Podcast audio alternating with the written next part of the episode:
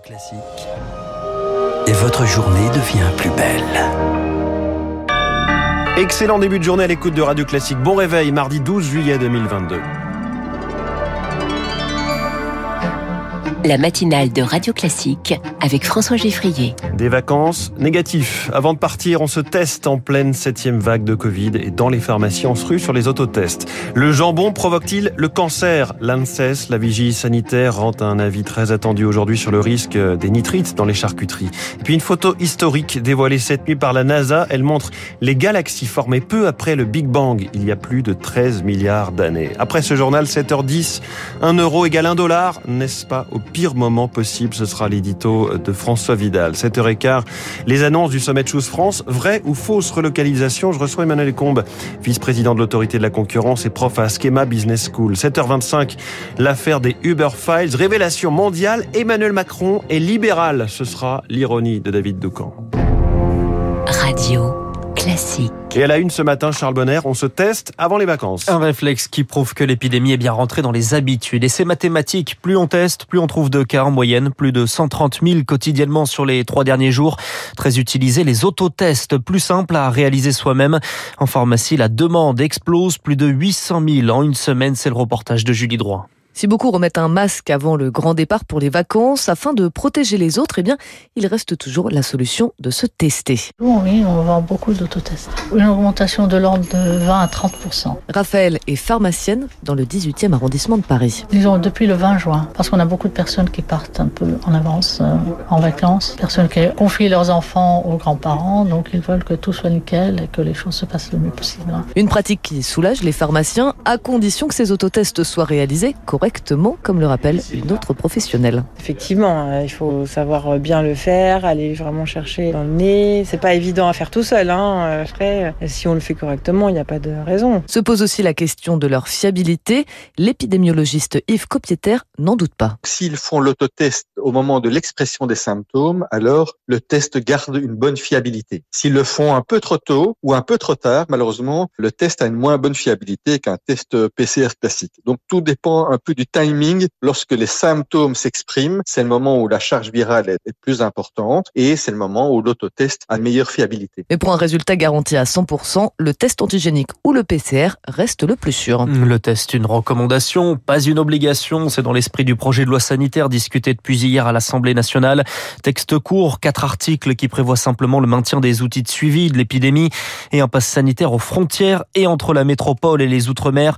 Une disposition qui provoque la colère des élus ultramarins et de l'opposition. En revanche, la suspension des soignants non vaccinés reste en vigueur. David Riemann est député guyanais rallié au groupe communiste et à la NUPES. Pour nous, c'est un scandale. On est sur une posture du gouvernement qui est incompréhensible aujourd'hui à nos yeux. Au moment où je vous parle, il y a des décès dans nos hôpitaux, faute de bras, faute de prise en charge. Les soignants qui sont en place aujourd'hui sont éreintés. L'hôpital qui s'occupe de tout l'Ouest guyanais, qui ferme les urgences de 19h à 7h du matin, euh, ce n'est plus possible. Il est urgent que toutes les personnes qui puissent venir travailler en tant que soignants, qu'on leur donne la possibilité de le faire. On doit faire avec ce qui se passe sur un des territoires français, qui est délaissé depuis pas mal de temps. Et donc, il faut réagir vite. Parce que si on continue à imposer une logique qui était validée à 8000 km, on continuera à perdre des vies, pas à cause de la Covid-19, mais bien parce qu'il manque du monde. Le député David Riemann interrogé par Lauriane Toulmont. C'est la première séance de questions au gouvernement aujourd'hui à 15h.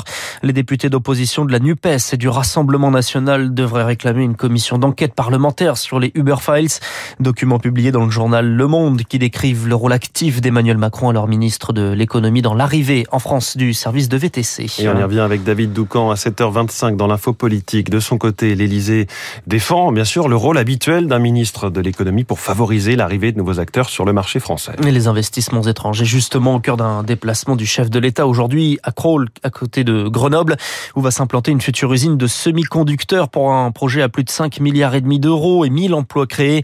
À noter également qu'Emmanuel Macron s'exprimera ce 14 juillet, interview sur TF1 et France 2. Un dossier sensible politiquement, une épine dans le pied de Gérald Darmanin. Les accusations de viol, le juge d'instruction chargé d'enquêter a prononcé en fin de semaine dernière un non-lieu en faveur du du ministre de l'Intérieur. Les comptes de la sécurité sociale sont en meilleure santé que prévu. Le déficit sera inférieur à 17 milliards d'euros cette année. C'est plus de 3 milliards et demi de moins que prévu, une amélioration provoquée par la reprise de l'emploi en 2021 et par la hausse des salaires provoquée par l'inflation. Le jambon est-il cancérogène? L'ANSES rend son avis aujourd'hui. Au cœur de l'analyse, la présence de nitrites et de nitrates, des additifs industriels et qui seraient à l'origine de cancers euh, colorectal principalement. Les industriels les utilisent pour donner une couleur rose au jambon, plus attrayant pour le client. Mais ça n'est pas la seule raison, selon Guillaume Coudray, auteur de Cochonnerie, comment la charcuterie est devenue un poison aux éditions de la découverte. Pour fabriquer du saucisson ou du jambon sec, si vous utilisez du nitrate et du nitrite, vous raccourcissez par trois le temps de fabrication. Au lieu d'attendre longtemps que le jambon prenne naturellement son arôme, sa couleur, sa capacité d'autoconservation. Le temps, c'est de l'argent dans l'industrie, sur les gros volumes. Donc eux, ça les intéresse pas tellement d'avoir à changer un processus qui, d'après eux, a fait ses preuves en termes de profit. Et puis eux, ils ont un peu tendance à dire, on pas changer nos processus, c'est trop compliqué. Une propos recueilli par Anna Huot. Des excuses tardives mais attendues, celle de Christophe Cornul, patron de Nestlé France dans le Figaro ce matin. Retour sur le scandale des pizzas Buitoni contaminées par la bactérie Escherichia coli. Un fonds de soutien aux victimes sera créé au 1er septembre prochain. Les obsèques de Shinzo Abe ont eu lieu ce matin au Japon. L'ancien Premier ministre abattu pendant un meeting en pleine campagne électorale. Le motif, semble-t-il, n'est pas politique, plutôt religieux. Le tueur présumé dit avoir voulu se venger, euh, avoir voulu se venger de la secte Moon, mouvement avec lequel Shinzo Abe entretenait des liens, car au Japon, les dérives sectaires sont nombreuses. Édouard Lérisson est expert du fait religieux japonais. Cette idée très forte de liberté de religion a été entérinée par la, la Constitution de 1947 qui va euh, vraiment prôner une séparation ferme, stricte entre la religion et l'État. On voit qu'il y a un effort euh, considérable fait pour laisser libre cours à tous ces groupes religieux qui euh, peuvent finalement assez facilement se constituer et obtenir une personnalité euh, morale et juridique. Et du coup, en découle un risque de dérive sectaire, surtout que le, le contrôle effectué par l'État peut être assez laxiste, en tout cas peut-être pas assez fort sur ces mouvements-là. Une propos recueillie par Azaïs Perronin. C'est un jour historique, une photographie dévoilée cette nuit prise par le télescope James Webb un événement scientifique, Pierre Collat, le cliché montre l'image la plus profonde et la plus claire prise de l'univers jusqu'ici. Une sorte de feu d'artifice coloré, des taches lumineuses, blanches, rouges, jaunes. Pour les profanes, c'est simplement beau. Pour les spécialistes, c'est un Big Bang scientifique. La technologie de James Webb, notamment grâce à l'infrarouge, permet de voir des structures spatiales encore jamais observées.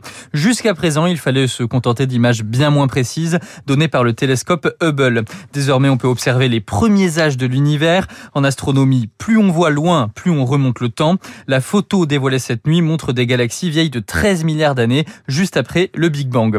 L'objectif est aussi d'étudier des exoplanètes pour voir si une vie est possible au-delà du système solaire. Cette première euh, photo est également un aboutissement. Le projet date des années 90, 10 milliards de dollars d'investissement et une prise de vue qui a duré 12h30. Pierre Collat et d'autres photos seront publiées d'ailleurs dans la journée. Et puis en mode cyclisme et reprise de la course aujourd'hui sur le Tour de France, dixième étape entre Morzine et Megève, quatre cols et Tadej Pogacar toujours en jaune. Merci Charles Bonner, vous revenez tout à l'heure pour le journal de 8 heures. Dans un instant sur Radio Classique, l'édito de François Vidal.